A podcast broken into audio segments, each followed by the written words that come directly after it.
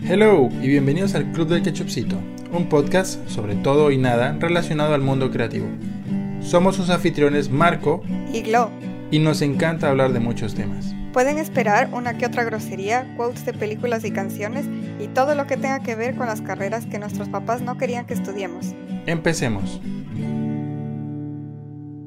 Hola, hola, ¿qué tal? Buenos días, buenas tardes, buenas noches. ¿Cómo están todos? Espero muy bien a la hora que nos estén escuchando. Bienvenidos de nuevo a este segundo episodio de El Club del Ketchupcito. Les habla Marco y me encuentro en compañía de mi querida Glo. ¿Cómo estás, Glo? Hola, hola a todos. ¿Cómo vas? Bien, Marco, estoy súper contenta de poder seguir con este proyecto y seguir avanzando y estoy súper agradecida por, por la acogida que hemos tenido en las redes sociales y por la respuesta que, han tenido eh, todos nuestros amigos y, y gente cercana sobre este proyecto. El hype que hemos causado y no sé, estoy súper contenta. Sí, la verdad es que ese es un proyecto que nació de amigos y para amigos y precisamente ver que hay tanto apoyo de, la gente cercana y que se sientan a gusto y que se, que se involucren en la conversación, la verdad es que nos hace mucha ilusión, como dicen aquí en España. Sí, estamos, estamos muy contentos de poder compartir esto con todos y, y que sigan viniendo más episodios, porque tenemos mucho de qué hablar. Sí, sí, sí, sí temas es lo que hay y, y gente para unirse a este podcast y, mejor dicho, va a haber cosas muy guays. De hecho, ya estamos planeando invitados eh, al club de Ketchupcito y se vienen personas con temas muy interesantes. Sí, entonces, igual vamos a crear dinámicas en redes para que nos, eh, nos manden sus preguntas o cualquier sugerencia para poder seguir avanzando mejorando y ahí adaptando las, los temas y las cosas que, que les vayan gustando o qué dudas tienen o si tienen cualquier sugerencia de cómo podemos mejorar o lo que sea. o si nos mandan un meme o un chiste, ahí estamos abiertos. Oh, bienvenido, sobre todo memes. Sí, bienvenidos. Y pues eso, muchas gracias. Una, un pequeño recorderis, eh, ya estamos en Instagram y en Facebook. En Instagram nos encuentran como arroba ketchupcito club y en Facebook como el club del ketchupcito. Y ya está. Ahí están nuestras caras, es muy difícil equivocarse. sí, sí, sí. Busquen ahí el par de de chicos disfrazados de ketchupcito. y pues bueno, empezamos más o menos con el tema del episodio 2, que es algo que tiene más o menos la misma línea de una pequeña parte de lo que estuvimos hablando la semana pasada. Y es que, bueno, empezamos hablando de que siempre nos gustó dibujar y más o menos cómo era el sistema educativo eh, en el que nosotros crecimos y nos desenvolvimos. Entonces, después de eso, nos planteamos la pregunta de, sobre si el talento existe de forma innata o de qué depende que alguien sea bueno en el arte o en cualquier disciplina. Entonces, te pregunto, Marco, ¿tú crees que tienes un don especial heredado de tu familia o que, no sé, se abrieron las nubes y te cayó la estrellita de Navidad encima? ¿O que si todo eh, tu trabajo es así de bueno, más por, por tu dedicación y por tu constancia y, y el tiempo que tú inviertes en desarrollar esa habilidad? Sí, es una pregunta compleja y sobre todo en, el medio creativo en el que nos desenvolvemos. Yo creo, yo soy del equipo que, que cree que el, talento se puede formar. Yo creo que el talento tiene dos cosas fundamentales, que es eh, la constancia por lo que vas a hacer y la pasión por lo que vas a hacer. Porque mm, creo que la gente que se ve más pro en lo que hace es gente que lo disfruta, ¿sabes? Eh, porque mm, también creo que si no te diviertes en lo que estás haciendo, muy poco provecho le vas a sacar. Hay gente que, por más que se dedique años a su oficio, si no lo disfruta, eh, la va a pasar muy mal. Va a ser, eh, como dicen los, los expertos, van a ser una mierda. Ejemplo de ello, yo creo eh, los cajeros de banco, por ejemplo, creo que es gente que no disfruta lo que hace y por eso mismo muchos de ellos, no todos por supuesto, pero siempre, siempre tenemos la experiencia de alguien de este tipo de oficios que parece que ya tiene un día de mierda y simplemente te atiende y se comporta y, su actitud es, es así, ¿no? Y yo lo veo como ese tipo de personas que simplemente están en el lugar que no quieren estar. Y por más que lo intenten, por más que tengan la rutina de, del horario este bancario, pues, pues no les da. Y asimismo, eh, volviendo a nuestro, a nuestro entorno creativo, pienso que todos tenemos la capacidad de, de hacer grandes cosas en, en dibujo, en letras, en lo que sea. Todos creo que tenemos la capacidad de, de hacer cosas grandes y la diferencia está en qué tanto lo disfrutas y qué tanto tiempo le dedicas a ello, ¿sabes? Claro, em, estoy de acuerdo, o sea, también pienso que todos tenemos la capacidad de, de expresarnos de la forma que queremos, ¿no? O sea, igual por medio del arte, eh, no sé, pintando o bailando o, no sé, cantando, tocando algún instrumento, creo que eh, todos tenemos esa capacidad de, transmitir lo que queremos o, lo que sentimos mediante eso. Igual estoy de acuerdo contigo de cuando tú disfrutas desarrollando las habilidades, ¿no? O sea, creo que de forma, no sé si hereditaria o que ya naces con eso, pero todos tenemos como una capacidad concreta que se da de manera natural, es decir, yo siempre fui mejor, al menos académicamente, siempre fui mejor en, matemáticas y en física y en ese tipo de materias, pero para escribir siempre fui muy mala y no, no me sale la escritura creativa porque no, tal vez no he desarrollado esa habilidad, pero tampoco me gusta. Entonces tienes como una capacidad concreta que se te da de manera natural y que para ti es fácil aprender y sobre todo, como tú dices, eh, disfrutas desarrollando esa habilidad. Entonces, sí, el, talento es algo que se consigue por medio de la disciplina y la práctica, pero también es algo que se te da fácil aprender o aprendes más rápido. Ya. Y también eh, si disfrutas haciendo lo que estés haciendo. Y algo que me parece súper importante es eh, la tolerancia al fracaso. Me refiero a que si algo te sale mal, estar ahí peleando y peleando y peleando y peleando para que te salga bien, porque hay mucha gente que eh, no sé, dice, yo ya no me aprendí estos acordes de la guitarra y ya no puedo y no me gusta afinarle y dejan ahí. Entonces, es tu, manera de, luchar como para que te salga bien. Es verdad. Sí, y es que, eh, a ver, devolviendo un poco en lo que decías, eh, creo que también es muy importante como Ay, se me fue el hilo. Quería decir que es muy importante seguir como lo que, lo que en verdad te mueve y me causaba mucha curiosidad cuando hablabas de, que a ti se te, se te dan muy bien los números, porque fíjate que hay como... Bueno, se me daban muy bien en el colegio, no he practicado desde que me gradué, pero era buena en matemáticas.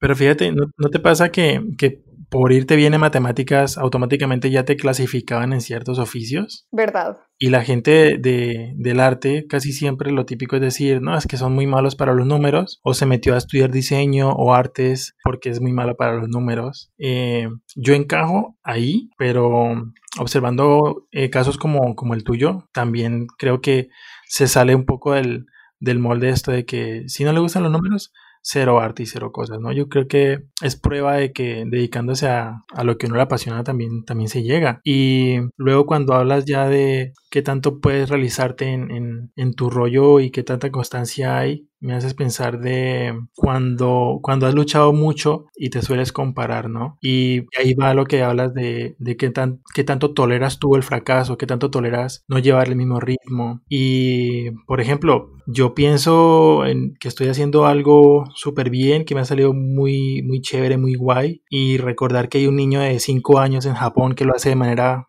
brutal desde los tres, eh, también me frustra un poco, ¿no? Claro, pero el punto también está en, saber que cada uno sigue su propio ritmo y su propio Exacto. Sí, a eso voy. Eh, yo creo que entender que cada quien lleva su ritmo eh, también es muy importante, ¿no? Y, y, ahí se une también con lo, con lo de qué tanto lo disfrutas, porque si estás disfrutando lo que haces, no te fijas si, si esta otra persona va más adelante o más atrás, tú simplemente lo estás disfrutando y le sacas el provecho porque te diviertes haciéndolo. Claro, y creo que si te quedas pensando en que hay alguien que es mejor que tú, siempre va a haber alguien que es mejor que tú, no sé, en cualquier otra cosa, pero si piensas que es algo inalcanzable, es una forma de, de estancar un poco tu crecimiento. total. Entonces, claro que puedes, ¿quién dice que no? Sí, es verdad. Entonces, eh, otra cosa como tipo anécdota que quería más o menos contar es que, como estaba contando la semana pasada, que estuve en, la Universidad de San Francisco, em, es una universidad que tiene una metodología que se llama de artes liberales. Entonces, tú tienes que mm, sea lo que sea que estudies, tienes que tener créditos de que se llaman colegio general, que básicamente todos tienen que saber como algo de arte, algo de economía, algo de literatura y así. Entonces, si eres, no sé, ingeniero, igual tienes que saber un poco de, no sé, eh, economía, justamente. Si es que eres, si estudias filosofía, igual tienes que saber algo de economía. No sé, sea lo que sea que estudies, igual tienes que tener estos créditos. Entonces me acuerdo en mi clase de acuarela específicamente, yo tenía esa clase con algunos chicos que estudiaban medicina y a la final eran de los mejores que pintaban, estudiando una carrera como tan científica y tan técnica como es la medicina. Entonces, justamente se trataba de que primero lo disfrutaban y era como un escape tal vez de todo lo que estaban viendo y de cortar cuerpos todo el día. Wow, ok. Pero terminaba, o sea, de verdad, ellos pintaban súper bien. Y recién estaba hablando con, con, mis amigas sobre eso y muchas coincidían en que la gente, eh, sobre todo los doctores que conocen, siempre tienen algo aparte, o son poetas, o son músicos, o algo así. Y me pareció una, una coincidencia súper loca, porque lo mismo, si lo desarrollas puede que tengas un talento escondido por ahí, que solo es cuestión de darle algo de tiempo y de descubrir que te gusta. Es verdad. Y también es muy bueno como que tener algo, otro oficio que te ayude como a desahogarte un poco de, tu main oficio, ¿sabes?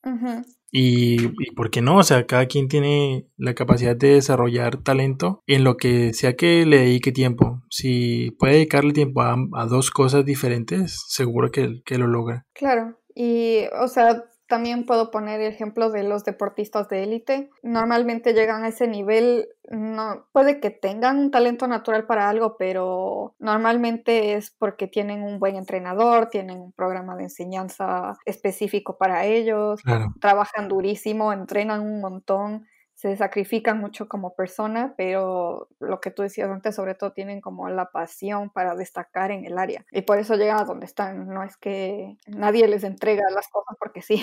Verdad. Yo creo que la gente tiende a confundir esto de que el niño tiene un don. Yo creo que lo que confunden ahí es que simplemente por default como que lo disfruta, ¿sabes? Yo creo que por ahí se podría camuflar esto de llamarlo un don, porque su contexto tiene que ver con el asunto. Por ejemplo, si naciste en una familia que está llena de músicos o artistas, seguro desde pequeñito vas a tener el acceso o a mano muchas cosas y te vas a untar muy rápidamente de ese ambiente, ¿sabes? Claro, o le van a dar, le van a dar más importancia o la importancia que, que amerita lo que a ellos les interesa. Claro, sí, sí, sí. Ahora el lío es cuando eres la oveja negra de la familia y tú no quieres el oficio que toda tu familia se ha dedicado a hacer. Yo creo que eso sería más interesante, ¿no? Claro, o sea, creo que ahí como que te da un poco de miedo de desarrollar esas habilidades, sobre todo si es que es relacionado con el arte, porque tal vez desde que empiezas a pensar en, qué voy a hacer en el futuro o qué es lo que quiero estudiar, si te meten cosas como esa carrera no va a ningún lado o solo muy pocos son los que llegan o no vas a hacer nada solo haciendo dibujitos. Entonces, si es que te repiten eso en tu casa o en tu colegio o en tu entorno, también te vas a quedar dudando, igual como decíamos la semana pasada. Sí, exacto. ¿Cuál es la manera de que puedo ser creativo y que mi carrera me lleve a, a ser exitoso, entre comillas? Sí, yo mencioné un poco de ello en el capítulo anterior, porque precisamente lo, lo primero que yo elegí eh, después de acabar el colegio fue pues ingeniería y fue más por porque mis papás querían un ingeniero y yo la verdad es que no, no tuve la confianza en mí de decir como, hey, no, ese no es mi rollo. Lo mío va más por el dibujo, el arte, el diseño. Y a lo mejor me hubiera cortado un poco el, camino hacia, lo que, hacia lo que me dedico hoy en día. Pero eh, también equivocarme con ello me ayudó a entender y asegurarme de que precisamente la ingeniería no era lo mío, ¿sabes? Y me pasó mucho eso de, de como que, upsis, eh, mamá, papá, eh, me fue como un trasero en ingeniería. Yo creo que mejor me voy por otro lado. Más o menos como siéntense, tengo algo que contarle. Uy. voy a cambiar de carrera a diseño. Qué fuerte fue eso, sí, yo lo, lo, tuve que vivir también. Y encima, pues yo no me atrevía a contar cómo realmente me iba en ingeniería. Me estaba yendo muy mal, la verdad me iba muy bien con las clases que tenían que ver con dibujo y eso. Incluso ensayé un poco con, con la banda de, de, rock de la universidad, un poquillo, pero uf, ya cuando tuve que decirles, este, parece ser que alguien ha perdido bastantes clases en el semestre anterior. Y bueno, nada, fue un golpe justo y necesario. Y tampoco creo que que haya sido como que, que eras malo del todo. O sea, si es que tú te hubieras dedicado de verdad a estudiar, tal vez te hubieras pasado las clases, pero simplemente no te gustaba. Y si no te gusta, no le vas a poner el, no le vas a dedicar el tiempo. Es verdad, porque cuando eran esas clases de cálculo y física, incluso química tuve que ver. Eh, después de mi, de mi, a ver, quienes hayan escuchado el episodio anterior, les doy un dato. Aquella profesora de la que hablé, con la que me fue muy mal y que me odia un poquito, era la profesora de química. Imagínate cómo es el karma que me voy a estudiar a, Bogotá y justo elijo una carrera donde creo que no va a haber química y, y sí, sí, sí que había química en los primeros dos semestres. Y buah, el, el, karma actuó muy bien y merecidamente conmigo en ese caso. Te persigue, Marco, te persigue. sí. Pero lo que dices es, muy cierto. Va a en diseño e ilustración, es un química. Ay, no, ¿te imaginas? Venir hasta el otro lado del, del charco para volver a ver química, Dios santísimo. Em, pero a lo que iba es, por ejemplo, cuando yo tenía exámenes de cálculo y eso, a mí me daba pavor, me daba mucho miedo.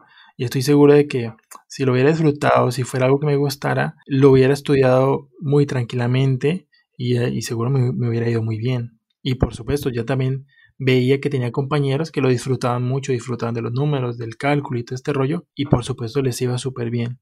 Como no era mi rollo, pues yo no sabía sacarle provecho. Claro. es que no me apasionaba. Es que sí, o sea, como dije al comienzo, es también las habilidades que tú tienes. O sea, creo que todos sí podemos aprender y tener el gusto por aprender algo nuevo, pero también como personas y como seres humanos todos somos diferentes y tenemos nuestra capacidad de aprender algunas cosas más fácilmente que otras.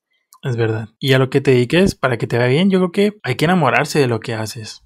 ¿Sabes? Sí, suena un poco como tarjeta de cumpleaños, pero es la verdad. Feliz cumpleaños, enamórate de lo que haces. sí, como o sea, todas las frases que te dicen de haz lo que amas y no tendrás que trabajar ni un día en tu vida. Y es, la verdad. O sea, hay científicos que están súper enamorados de su trabajo y todos los días pasan como si fuera que están yendo a Disney. y depende lo mismo de lo que te gusta y lo que disfrutes haciendo. Mira, mi, mi, mi, mejor amiga, que se llama Natalie, yo le digo Naftali, si está escuchando esto, un saludo Naftali, te adoro. Ella es una chica buenísima con la química y todo este rollo, ella es ingeniera y acaba de hacer un doctorado que tiene que ver con, con cosas de alimentos y mira, un montón de cosas científicas que yo moriría ahí en coma viendo todo el montón de cálculos y números que ella tiene que hacer. Pero ella, si tú la ves hablando de su oficio y de, su rollo, lo habla con tanta pasión. O sea, se nota, ahí noto yo cómo hace la gran diferencia, qué tanto quieres el oficio que haces, qué tanto lo disfrutas y qué tanta pasión sientes por ello. Y es un muy buen ejemplo de cómo no importa la, la labor, por más complicada que suene, porque, a ver, las cosas con números siempre tienen como este estigma de que son aburridas y tediosas, pero existe gente como mi amiga Natalie que lo disfruta y lo adora y es, su pasión y precisamente por eso mismo le va súper bien, ¿sabes? Igual, por ejemplo, mm, con las contadoras del, del estudio del que hablaba igual en el episodio pasado, eh, muchas veces yo les decía es que cómo saben, cómo se aprenden todos los códigos, las cosas, las declaraciones de impuestos, o sea, todas estas cosas que tienen que aprenderse y automatizar eso. Y me parecía un trabajo súper difícil. Y mm, una vez le pregunté a una de ellas como, ¿cómo pueden? O sea, ¿cómo hacen? Porque mi cabeza no entra. Y ella me dijo, es más o menos como si a ti te hacen escoger un color, te sale natural. ¿Verdad? para mí esto es súper normal y es mi día a día y me gusta. Entonces, claro que tiene razón, pero yo veía así los cuadros de Excel en su laptop y era como, puede. Es como, por ejemplo, a ver, esta es una anécdota muy buena y es que Glo y yo y otros amigos fuimos a ver la película de El Joker, la de Joaquín Phoenix. Y a Glo y a mí nos apasionó mucho todas las referencias, la fotografía, las escenas y durante toda la película Glow y yo estábamos así como codeándonos así, mira esto aquí, ay, como tal escena y mira esta referencia, Era, estábamos como niños chiquitos en, en, dulcería. ¿Viste? Ahí hizo alusión a The Killing Joke. Sí, sí, sí, total. Y lo disfrutamos muchísimo, incluso se acabó la película y nos quedamos otros 15 minutos hablando todavía de un montón de cosas cuando el resto de la gente era como, va, ya, se acabó, me voy. Y, es otro ejemplo de, la diferencia que hace que tanto te apasiona y que tan untado estás del tema cuando, cuando estás en un oficio o en una situación. Claro que sí. No sé, es como que de la misma manera, tal vez alguien que estudió psicología o psiquiatría o tiene algún tipo de especialidad en, no sé, desórdenes mentales o cosas del sistema, ha de haber visto esa película desde un enfoque completamente distinto. Total. No sé, depende mucho de, tu interés y de las cosas a las que quieras darle importancia cuando ves algo. Sí, yo creo que es, bueno como prestarle mucha atención, eh, sobre todo cuando estamos en, en esa etapa prejuvenil, donde todavía estamos a las puertas de, elegir el camino y el futuro, eh, hay que prestarle mucha atención a qué cosas disfrutas, ¿no? Eso nos da muchas pistas de para dónde podemos apuntar. Porque la gran pregunta en, en esa edad, cuando estás en el es ¿y qué vas a estudiar? ¿Y qué universidad vas a, a qué universidad vas a entrar? Y cosas así. Y uno está pensando en muchas otras cosas menos en su, en su carrera. Algunas personas lo, lo tienen muy claro, otras no tanto. Sí, o lo mismo, la gente alrededor tuyo también nota cuáles son tus intereses. Entonces, por ejemplo, a mí siempre me gustaron las cosas de tecnología, o sea, siempre estaba que viendo cosas en la compu, me pasaba toda la tarde en internet y así. Y mm, cuando entré a estudiar y entré a estudiar diseño gráfico, un montón de tías me decían como, pero yo pensaba que ibas a eh, estudiar algo de, computación o ingeniería en sistemas o alguna cosa así, completamente alejado, ¿no? Porque mi otra opción era arquitectura, ya sabes, pero, eh, pero hay gente igual a tu alrededor que dice a ella le gusta la computadora y se pasa todo el tiempo en investigando y viendo cosas de ahí y ayudando a la gente porque sabe hacer estas cosas de forma como más intuitiva tal vez. Y yo me imaginaba que iba a ser algo como esto que a la final el diseño sí tiene que ver mucho con, nuevas tecnologías, pero no es de la misma manera. Y lo mismo como me gusta mucho el diseño web y, más o menos es a lo que me dedico actualmente, sí lo hago. o sea, sí, sí aplico lo que siempre me interesó, pero no de la forma que gente alrededor mío creía.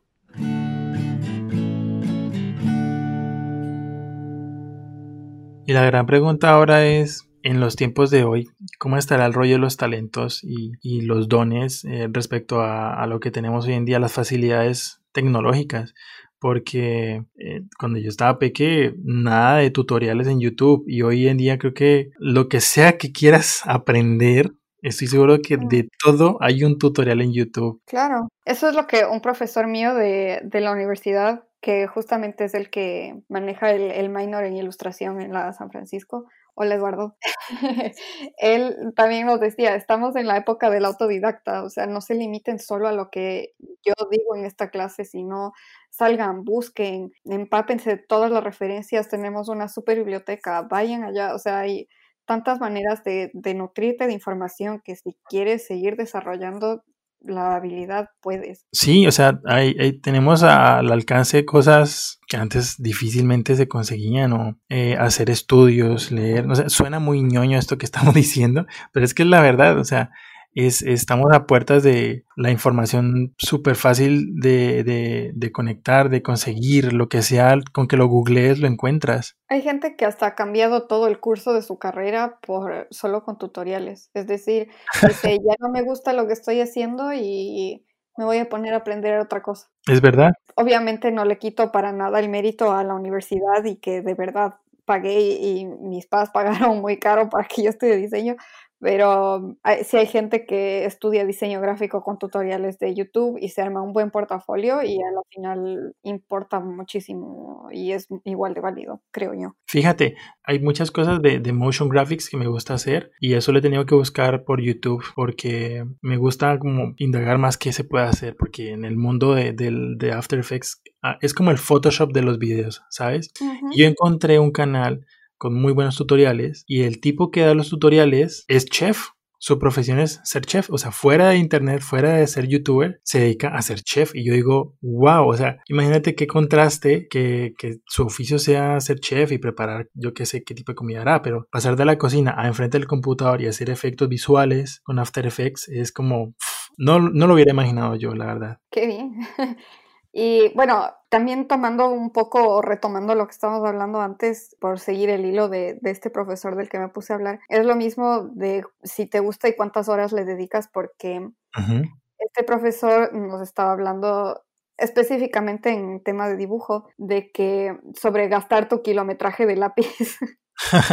Era su, su, gran ejemplo cuando hablaba de que de las horas que tú le pones a tu mano practicando. Es verdad. Entonces era muy chistoso porque yo al comienzo tenía muchísimo miedo y él nos hacía comprar el papel más barato, así el papel periódico súper finito, solo para que estemos ahí y ahí y ahí repasando y repasando y repasando. Y entonces yo a veces tenía muchísimo miedo y él me decía, ¿de qué tienes miedo? ¿Qué vas a dañar? No estás restaurando la Mona Lisa, o sea, no, te cuesta 15 centavos del papel, no, ¿por qué? Entonces, eh, eso me, me, ayudaba también bastante como a perder un poco la, no sé, la, la, traba que tenía delante mío de todos los que están alrededor son mejores y yo no voy a llegar a ese como ¿Por qué llegan a ese nivel? Porque están ahí y ahí y ahí. Y, me pasaba también, porque recuerdo, hubo un momento en que empecé a coleccionar libretas de dibujo, porque yo tenía precisamente ese miedo. Yo decía, el primer sketch que yo haga aquí tiene que ser uno muy bueno, porque ¿cómo voy a empezar con un garrapiño ahí feo, con un matacho horrible? Y pensando eso, empecé a acumular libretas que no, que no estrenaba. ¿Sabes? Y me ayudó mucho precisamente de lo que tú estás hablando, cuando perdí el miedo de, de empezar a hacer garabatos y rayas y, pruebas, es cuando más empecé como a disfrutar de, de hacer bocetos, hablando de, del contexto de dibujo, ¿no? A muchos dibujantes les pasa eso, que, que creen que el, el, primer intento que tienen que hacer tiene que quedar súper bonito, porque luego qué dirán si ven mi libreta y está todo chueco, todo feo. El, el típico caso de, los que dibujábamos un ojo súper bonito y el otro, el otro no nos quedaba tan bonito, entonces lo tapábamos con cabello, ese tipo de cosas. Bueno, leí un consejo recién que decía, eh, porque a mí también se me dificultan mucho las manos todavía, y mm, el consejo decía, poner una mano fea es mejor que no poner mano. yo era la típica de que la mano en el bolsillo, las manos atrás, yo la cerrada para hacer una mano y no las dos. Y por eso es mejor poner una mano fea porque estás practicando y porque lo estás logrando. Oh Dios, las manos. Esa es una gran condena de los dibujantes. Yo practico bastante, de hecho hago hojas completas de puras manos, precisamente porque porque se me da muy mal y necesito constantemente practicarlas. Y las manos son súper expresivas. Sí, son como su propio mundo ahí, con cosas que se doblan, que se extienden, que tienen perspectiva. Se hace uno, mejor dicho, una bola intentando pensar en manos. Justo cuando estaba en, las clases de, dibujo en la universidad, como requisito para pasar la clase también tenías que cumplir horas de, de, ir al taller. Y era un taller en el que había figura humana y dependiendo de la hora que ibas, normalmente en las mañanas hacían poses cortas solo para que tú como agarres la, no sé, el, gesto de la pose.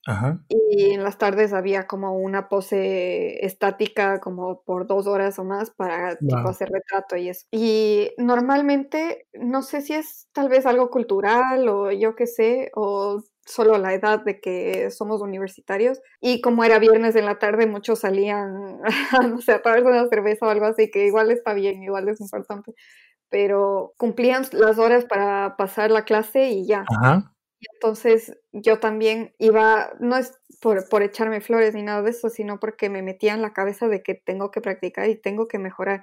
Y tampoco digo que soy la mejor en figura humana, pero estaba ahí todos los viernes en el taller y no me importaba si me pasaba de las horas de requisito, lo que sea, pero si no es que te costaba extra ni nada, había gente de otras universidades y de todo el lado que iban al taller porque es gratuito. genial. Y entonces yo estaba ahí y practica y practica y practica porque tenía que, que, salirme bien. Claro. Y también porque me gustaba. Entonces, si es que vas como practicando y dedicándole ese tiempo, eventualmente te va a salir y te va a salir bien. Sí. Es que tu cerebro funciona exactamente como el, el tipo este que va al gym todos los días, ¿sabes? Entre más asistas al gym, entre más pesas levantes y cosas así, pues más rápido vas a ver los resultados. Y pues cada quien lleva su ritmo, pero sí es cierto que entre más te esfuerces, más, más rápido vas a, agarrar cancha, a perder miedo, que precisamente como que la timidez por, por atreverse a hacer las cosas es lo que de pronto nos frena un poco, retomando un poco de lo que tú estabas hablando. Y cuando empecé a, pensar la forma de, de entrenarme, en dibujo yo creo que es cuando empecé más a, mejorar y ver resultados más rápido.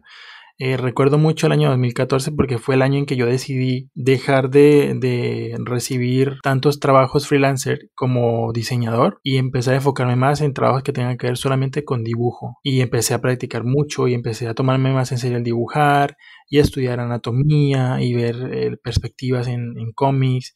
Cada cosa que yo veía la analizaba y la estudiaba. Si era una película, si era una escena, si era una fotografía. Y eh, desde ese año para acá fue como que yo creo que me tomé más en serio el, el oficio de dibujar y la pasión por ilustrar también. y, y, algo que me hizo mucho la diferencia fue empezar a, a aprender de diferentes formas, de diferentes estilos, de diferentes autores porque yo cometí el pecado como muy buen fan de los cómics americanos en pensar que lo, lo, mejor y lo más chévere que yo podía encontrar era Batman, la Liga de la Justicia, todos los cómics de DC o de Marvel, pero hay más formas, hay, hay más tipos de cómics, hay más estilos y de todo se aprende. Y cuando empecé a entender de que de todo se puede aprender, de que todo era muy buena influencia, de que por, por más diferente que, que sea el estilo, de todos podía aprender algo, yo creo que eso me, me, enriqueció mucho más y me ayudó a acelerar como mi proceso de, de mejorar por, por lo que me apasionaba, que era la ilustración en ese entonces. Bueno, que sigue siendo.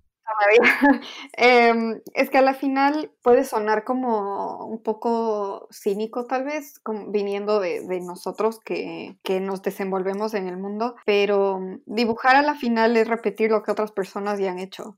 Y no hay mucha más ciencia en eso, o sea, si es que tú ves todos los, los libros de arte o a mí me gustan muchísimo los libros de, del arte de las películas, todo el concept art que está eh, como en la creación de personajes, escenarios, todo eso.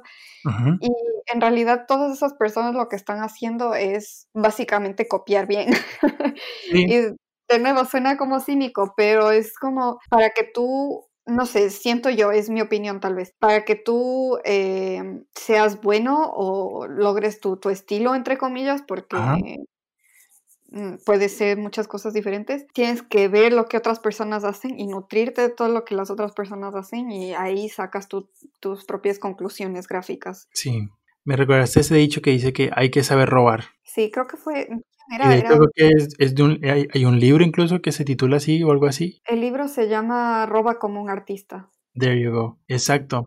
Y la verdad es que ese dicho es muy bueno porque una cosa es que simplemente copies por copiar y hagas exactamente lo que estás viendo, y otra cosa es que sustraigas ciertos detalles que puedan influenciar tu trabajo. Y finalmente lo que tú haces, eh, hablando del contexto de, de nuevo de ilustración y dibujo, o el arte en general, es como una unión de todo lo que te ha influenciado, ¿no? Claro, y eso no solo en, en dibujo, o sea, tú preguntas a un músico que mm, no sé de dónde saca como su inspiración y eso normalmente tiene influencias de otras bandas, otros cantantes, otros músicos en general y más o menos va combinando un poco. Entonces tú dices, ah, sí, puedo notar la influencia de tal grupo o tal banda en la música de esta persona. Y muchas veces te clasifican, ¿no te ha pasado? Como que por netamente las referencias a lo que tú haces empiezan a, anclarte a otras cosas, a otros autores. A mí me pasa mucho eso y sobre todo porque mi trabajo a, lo largo de, de, mi vida ha cambiado según la música que escuchaba, según los amigos con los que estaba, según los libros que veía o las gráficas que veía. Y muchas veces cuando yo he pensado que no tengo algo definido, la gente sí me dice como, tú te todo lo que hace se parece a tal cosa, se parece a lo que hace tal autor. Y ahí yo me iba dando cuenta de cómo afectaba y cómo influenciaban las cosas que yo observaba y vivía a, mi propio trabajo. Y si tú comparas, ese es un muy buen ejercicio, comparar lo que hiciste hace muchos años con lo que haces hoy en día. Eh, primero, te ayuda a ver qué tanto has avanzado que eso es muy reconfortante. Muchas veces pensamos que estamos estancados, pero fíjate nada más lo que hacías hace cinco años o, más atrás y ahí realmente vas a notar que, que sí ha hecho, sí ha hecho, sí ha valido la pena, mejor dicho. Sí, ha. Me gusta mucho hacer eso. En, a veces suelo comparar o, o, redibujo cosas que ya había hecho y, y es, es, muy chévere ver cómo, cómo has DJ evolucionado en tu, en tu trabajo y en tu oficio. Es, es tu, tu evolución Pokémon personal. sí, total. Porque mm, si algo tienen en particular las personas que yo admiro en, el medio es que son personas que nunca, nunca dicen como ya, lo logré. Ya he desarrollado mi talento a su máximo esplendor y hasta su máximo nivel. Ajá. Y, y son personas que siguen aprendiendo y siguen practicando y siguen estudiando y siguen ¿sabes? No paran de aprender. Y parte de ser talentoso creo que es seguir intentándolo y seguir aprendiendo y seguir seguirte llenando de influencia, seguir estudiando, seguir. La gente que es muy talentosa no para, simplemente no para. Ahí siguen constantes. Y renovándose todo el tiempo. Es, o sea, si pones de ejemplo cualquier cantante o banda, hablando de música específicamente, eh, es muy diferente, no sé, las primeras canciones de los Beatles que las últimas. O sea, siempre es, justo eso de, seguir aprendiendo, evolucionando y, buscando otras maneras de experimentar. Y te vas adaptando también. Porque me imagino la gente que hizo la transición de ser un artista tradicional, por ejemplo, de pintura, lápiz y pincel, a hacer su transición a, lo digital, a usar, una, a usar una tabla, a usar el compu, a usar Photoshop. Yo creo que es gente que si tiene el talento es porque tiene constancia y tiene pasión y sin importar a qué medio se traslade, lo va a seguir aprovechando y va a seguir evolucionando. Tienes toda la razón y estoy muy de acuerdo.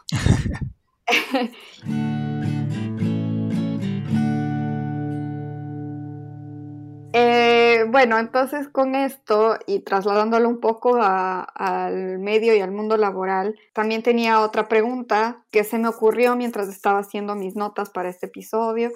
Y eh, la pregunta era, que tú crees que en una empresa, al rato de contratar a alguien eh, de planta o contratar tus servicios como freelance, si les interesa que el talento, entre comillas, que tú tienes, o si les importa que tengas talento o que seas buen trabajador y respondas rápidamente con el requerimiento y ya. Wow. Es, esa es una muy buena pregunta, la verdad. ¿Qué tanto se fijan los empleadores a la hora de, buscar a alguien nuevo en, si eres talentoso o si simplemente rindes? Yo creo que depende mucho de quién esté buscando y para qué esté buscando. Ahora bien, dentro del mundo creativo, yo creo que el talento prima bastante, ¿sabes? Porque es muy difícil que en una muestra de trabajo, en un portafolio, puedas denotar qué tan dedicado ha sido en lo que, en lo que está haciendo. Y muchas veces hay gente que tiene diferentes metodologías, diferentes ritmos y logra muy buenos resultados. Yo creo que, hablando por, por nuestro medio, yo creo que prima un poco más la calidad de lo que tú muestras, ¿sabes? Y qué tanto habla tu trabajo por ti de lo que haces. Si necesitas pararte al lado de, de, tu portafolio a explicar todo lo que has hecho, yo creo que, yo creo que ahí no vas bien. Yo creo que el mejor portafolio es el que con verlo ya eh, la persona queda como, uff, necesito trabajar con esta persona de inmediato. Entonces, eh, en este caso, yo creo que prima, o me atrevo a decir, en un mundo ideal, porque claro, de ahí a la realidad pues puede pasar otra cosa. Pero para mí en un mundo ideal creo que primaría el talento en, en, tu, en tu trabajo. ¿Qué tanto se refleja tu talento en lo que haces? O en la calidad del producto final. Exacto, exacto. Ya después, por supuesto, si vas a trabajar con una agencia como lo hablamos en el episodio pasado, pues por supuesto que ya van a entrar a hablar a la hora de la contratación de los tiempos, el brief, eh, el presupuesto, todo este rollo. Pero primordialmente, si tu trabajo llama la atención, eh, yo creo que debe ser reflejo de, de qué tanta constancia y, pasión le has puesto a lo que haces. Yo creo que es una mezcla de las dos cosas, porque como claramente sabemos y en un mundo entorno capitalista, a la final el tiempo es dinero, entonces tú no puedes estar, no sé, una semana tal vez o más en, en un proyecto como pequeño. Obviamente depende, pero también tiene ser eficaz y, aportar cierto beneficio a la organización. Entonces, si estás tomándote más tiempo por entregar algo súper bueno y perfecto, pues sea el hermoso increíble resultado que tengas si te demoraste más tiempo de, por lo que están cobrando, a la final no eres rentable. Sí. Entonces, creo que es una mezcla de dos, o sea que recién estaba hablando con un chico que me dijo que uno a la final es más perfeccionista que el cliente. Mm, es cierto. y, y, yo peco mucho de eso y termino tomándome más tiempo por dejar las cosas, no sé, lo mejor que yo pueda hacer. Y justamente por eso me cuesta un poco todavía definir precios, porque no soy muy buena calculando el tiempo que me toma cada cosa y estoy hasta ahora mucho trabajando en eso porque es muy complicado. Entonces, claro que el producto final tiene que ser algo de calidad y profesional y que demuestre que sí tienes talento y experiencia y, que sabes lo que estás haciendo, pero al mismo tiempo tienes que saber que el tiempo que te toma no sé, si te toma más tiempo, es tiempo que tú puedes estar usando para hacer cualquier otra cosa. O tus proyectos personales, o dedicarlo a otro cliente, o no sé, pero por último para descansar y ver una película o algo así, que es igual de importante. Me hiciste, me hiciste mucho recordar, hablando de perfeccionismo, ¿a ti nunca te pasó que, por ejemplo, cuando trabajas en, en, en diseño y eso, que tienes que, estás en esta etapa inicial donde pasas propuestas, pasaste tres propuestas, dos muy malas y una muy buena. Y escogen la peor. y te escogen la, la, peor, o sea, o una que no te gusta.